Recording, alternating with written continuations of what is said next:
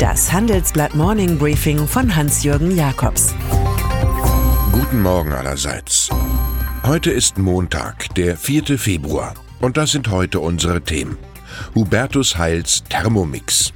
NRW hat einen Batterietraum. Mercedes beim Super Bowl. In den letzten Jahren sind Unternehmen dazu übergegangen, neue, oft halbgare Produkte in echt auf den Märkten zu testen. Könnte ja etwas dabei herausspringen. Mit dieser Strategie halten es in ihrem Profilierungsrausch auch die Minister der Großen Koalition zu Berlin. Es könnte ja für Beifall beim Wähler sorgen. So lanciert SPD-Arbeitsminister Hubertus Heil nun die Idee einer staatlichen Grundrente. Ein per Steuer finanzierter Zuschlag bringt demnach bei Ärmeren maximal 447 Euro im Monat. Viele in der Union ärgern sich. In Wirklichkeit jedoch ist Heils Markttestrente so etwas wie ein politischer Thermomix. Er soll der leidenden SPD helfen, die AfD miniaturisieren und den Osten versöhnen. Eine Reise gegen die Autokraten dieser Welt. Das ist Angela Merkels zweitägiger Japan-Trip. In Tokio trifft die Kanzlerin heute auf Regierungschef Shinzo Abe.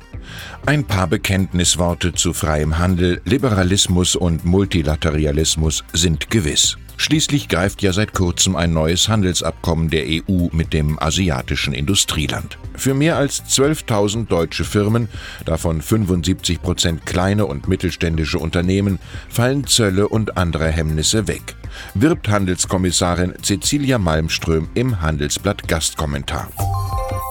Venezuela. Hier steht die Anerkennung des Oppositionspolitikers Juan Guaido als neuer Präsident durch Deutschland und sechs weitere EU-Staaten bevor. Ein Ultimatum an noch Regierungschef Nicolás Maduro, freie und faire Wahlen abzuhalten, war gestern abgelaufen.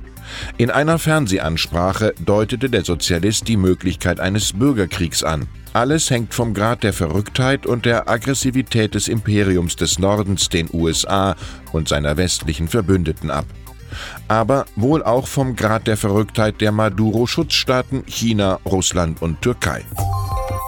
Die anrollende Elektromobilität.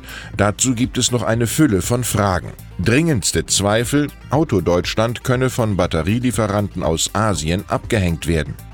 Nach unseren Informationen will die schwarz-gelbe NRW-Landesregierung den derzeitigen Leerstand beenden und redet mit etlichen Unternehmen über die Gründung einer Batteriefabrik. Startkapazität 1 Gigawatt. Später ist ein Volumen von 8 Gigawatt geplant.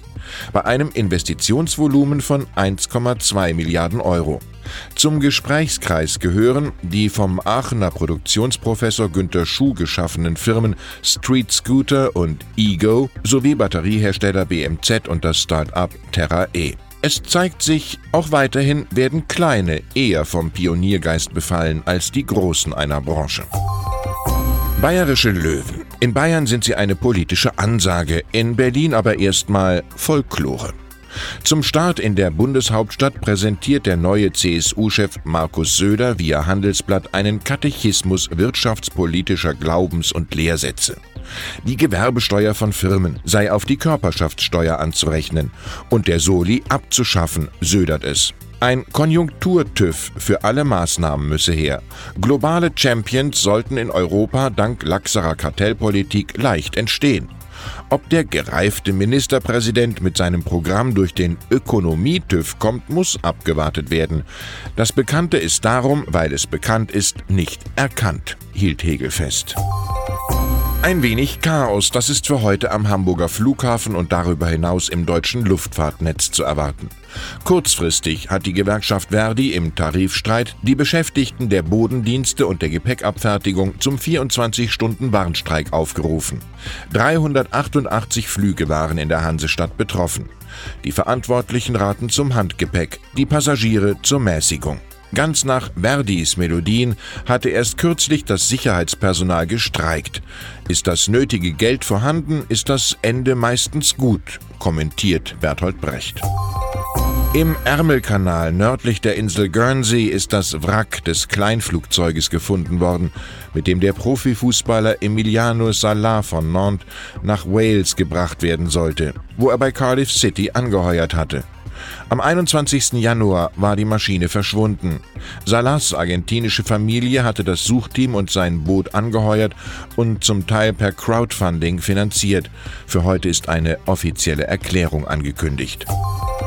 Und dann ist da noch Tom Brady, amerikanischer Footballstar, der heute Nacht die Chance nutzte, mit den New England Patriots aus Massachusetts zum sechsten Mal den Super Bowl zu gewinnen. Jene üppig inszenierte Meisterschaftsentscheidung in den Vereinigten Staaten. Die Begegnung mit den Los Angeles Rams war schon das neunte Super Bowl-Match des Quarterbacks. Auch Daimler aus Stuttgart hatte etwas von dem Spektakel. Es fand immerhin im Mercedes-Benz Stadium in Atlanta statt. Und bei der TV-Live-Übertragung zeigte ein bis zu 5,3 Millionen teurer 30 Sekunden Werbespot die neue A-Klasse. Ich wünsche Ihnen einen schwungvollen Tag und einen Home Run in dieser Woche. Es grüßt Sie herzlich Hans-Jürgen Jakobs.